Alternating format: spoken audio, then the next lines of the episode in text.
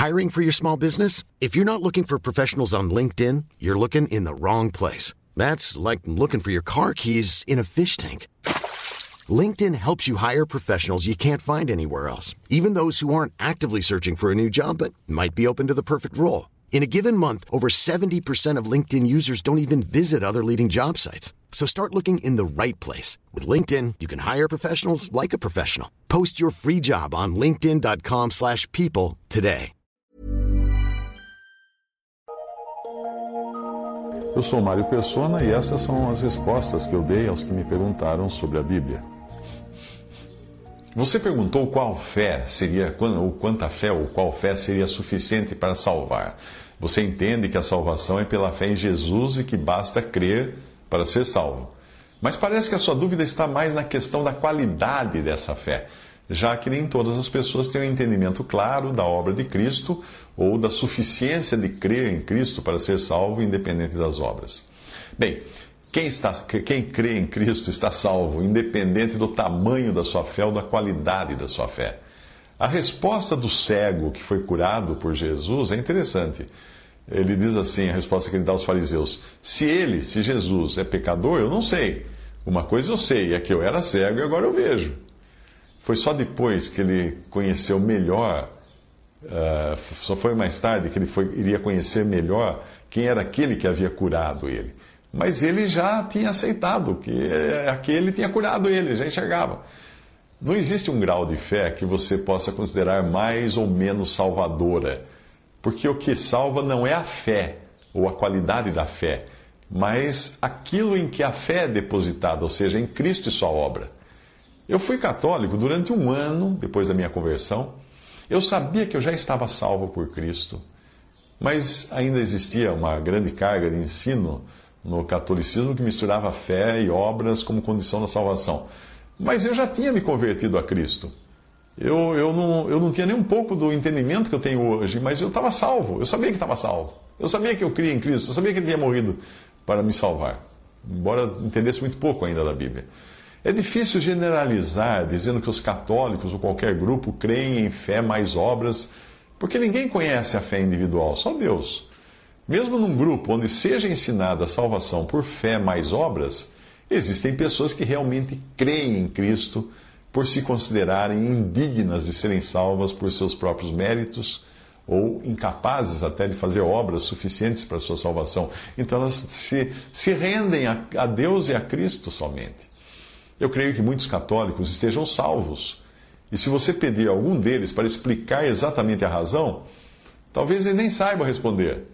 Como também existem muitos evangélicos que acrescentam coisas à salvação, como, por exemplo, ter algum dom ou manifestação natural, vestir-se assim ou assado, ser batizado e tantas outras coisas que acabam colocando eles em pé de igualdade com qualquer crença que pregue fé mais obras para a salvação.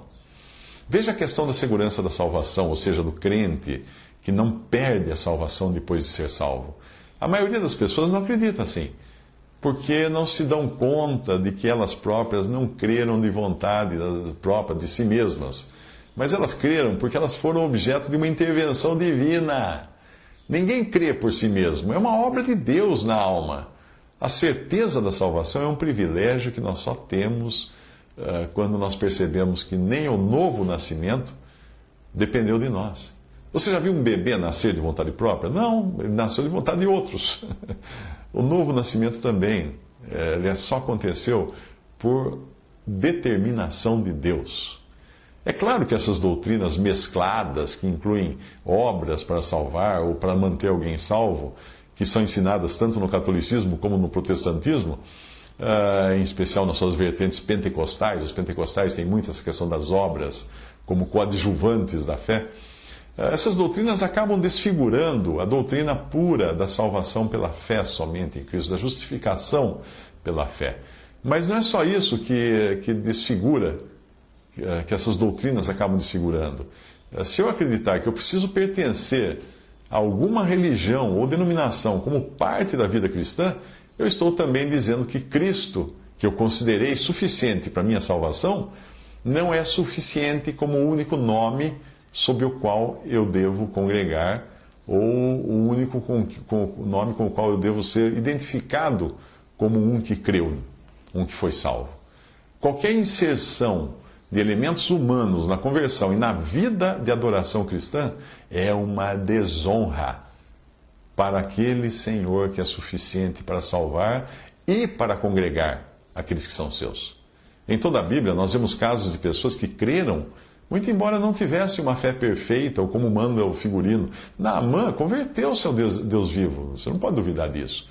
Porém, ele pediu a Deus que não olhasse quando ele tivesse que entrar com o seu rei, que era o seu patrão, no templo do Deus deles.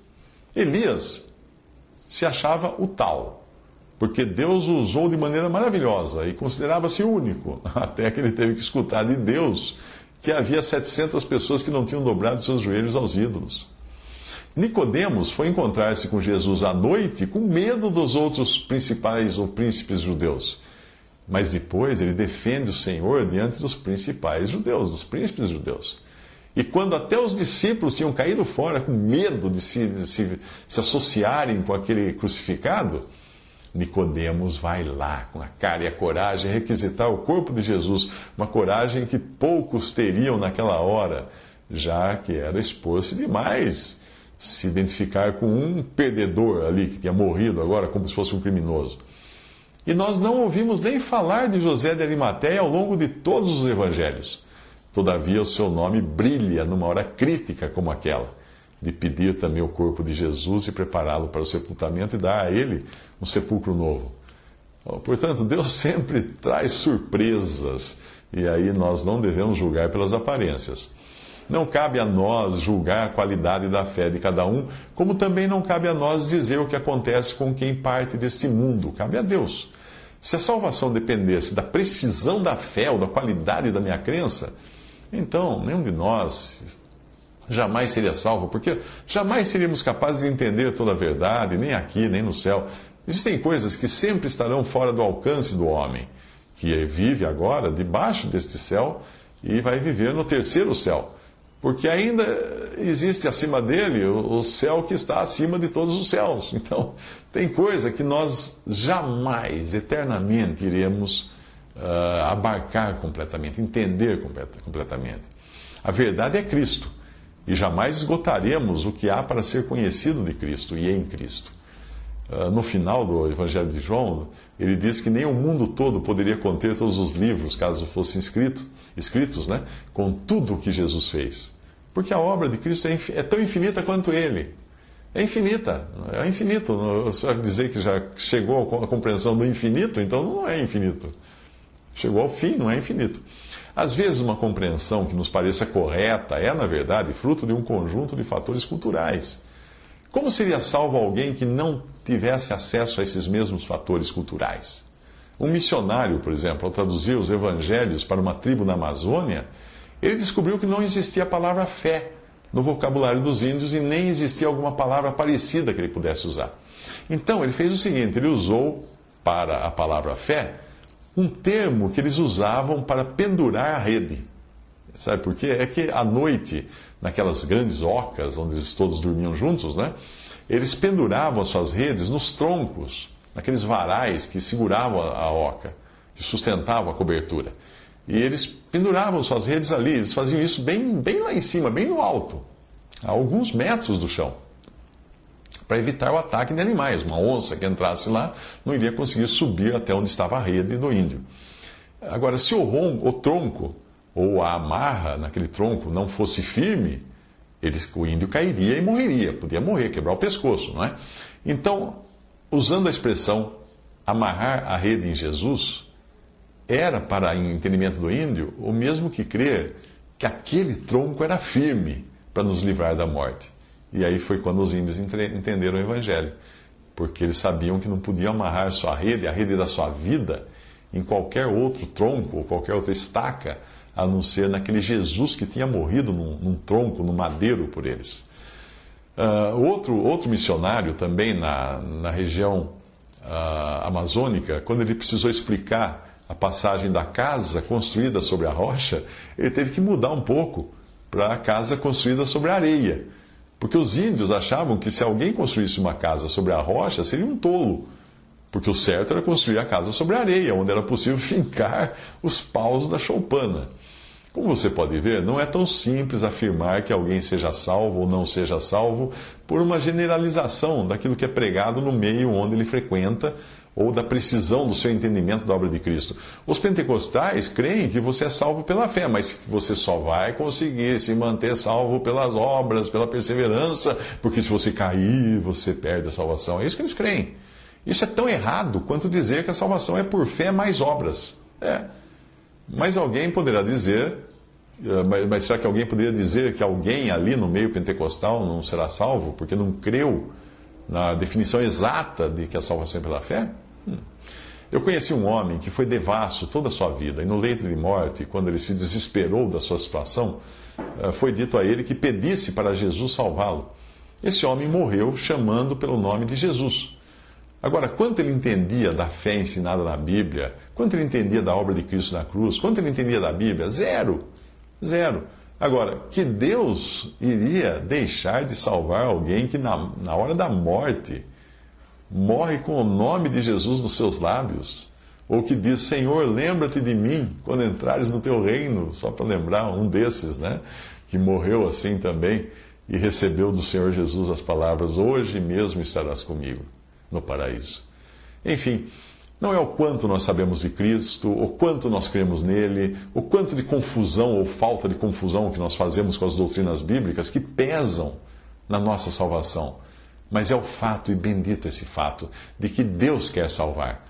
Se ele quiser salvar alguém que foi até mesmo herege, ele, uh, e Paulo foi um herege, né, que perseguiu o Senhor, ele vai dar a essa pessoa, ainda que seja um átomo de fé suficiente para levá-la à salvação por meio da obra de Cristo.